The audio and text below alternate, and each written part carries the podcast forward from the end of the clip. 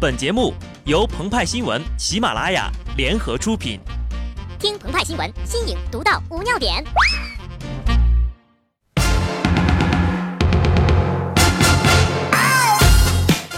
本文章转自澎湃新闻、澎湃联播，听众朋友们，大家好，我是极致的小布。曾经有一个问题，诸多先贤思考了一辈子都没有得出结论：人为什么活着？如今呢，这个远古的命题在互联网时代有了新的回响。答案很简单，就三个字儿：活久见。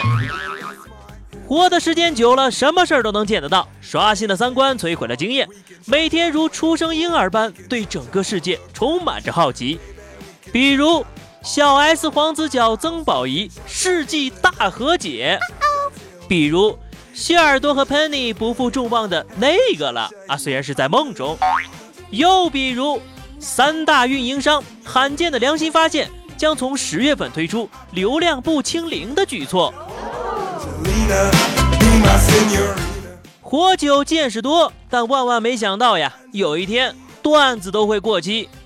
曾经有个段子，在一个月黑风高的夜晚，包拯拿着魔镜问。魔镜，魔镜，谁是世界上最黑的人？魔镜一脸惊恐地问：“谁？是谁在说话呀？” 铁面黑脸，眉心有个月牙，断案如神，这是大众心中的包拯形象。但是专家说了，错，包拯呢，其实是一个白面书生。开封包公研究会副会长李良学称，宋代史书。均没有包公黑脸的片言之语记载，说明呀，包拯的脸并不黑，而是一个白面书生。而且呢，包拯的个子也不高。据1973年合肥肥东大兴集发现的包拯墓，专家们分析，包拯的个子呀，只有一米六五左右。好重大的历史发现呐！原来呀，包拯就是宋朝的潘长江啊！开封包公研究会所应该立即要求戏曲界、影视界道歉，故意丑化包公的形象呀！继中华木兰文化研究中心包公研究会之后呀，国内各大历史名人研究协会纷纷发表了科研成果。武大郎研究会称，大郎身高一米八五。西门庆研究会证明，西门庆是潘金莲的初恋。景阳冈小二研究会通过查阅历史文献和实地走访之后，得出了结论：那一晚，武松呀根本就没有喝十八碗酒。虽然调侃包黑炭的笑话不能用了，但网友们编出了新的段子。一位名人研究会的专家向大师求救，大师拿出一个鸭蛋和一个咸鸭蛋，分别砸在了专家的头上，问哪个砸得更疼一些。专家说。咸的蛋疼，大师就说了：“既然你知道咸的蛋疼了，就赶紧找点正事儿做吧。”有人回望历史深处，有人展望星辰大海，历史与未来不期而遇。我们发现黑炭变白了，别人发现火星有水了。NASA 九月二十八号宣布，在火星表面发现了有液态水活动的强有力证据。研究人员表示，火星山丘上的季节性斜坡纹线可能与间歇性出现的液态水体有关。火星并不像我们过去想象的那样是个干旱荒芜的星球。该机构行星科学部门主任吉姆·格林在电视直播的新闻发布会上说，某些情况下，火星上有液态水的存在。这个消息让全世界都为之兴奋呐！这就表示我们离发现火星人又近了一步。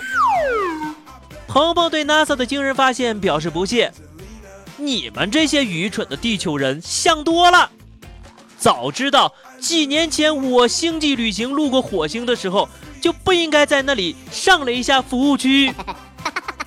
而且，作为中国人，我们一直知道火星人的确存在，而且呀，就在我们身边。”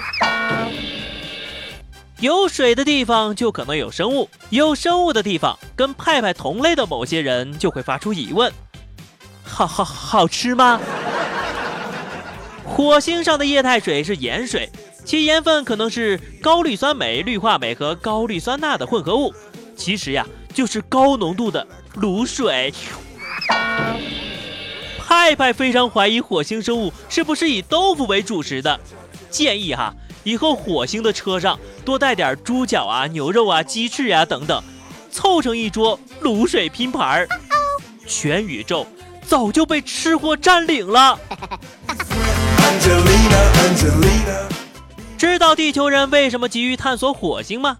还不是被高房价给逼的。水金地、火木土、天海明，四环火星比三环地球的房价便宜多了，虽然条件恶劣了点儿。地产公司看到了无限的商机，都打出广告了。背靠火星最大环形山，面朝火星浩瀚大溪流，春暖花开时等你来看房，时不待我，拿起电话预约吧。火星独栋别墅值得拥有。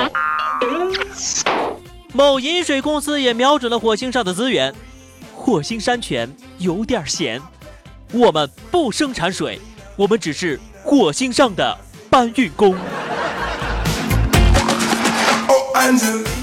如果真的发现有火星人，他们长什么样呢？那边的房价怎么样？医疗贵不贵？堵车不堵车？城管狠不狠？去火星的机票贵吗？国庆去会不会有很多人呢？空姐是不是长着章鱼脑袋呀？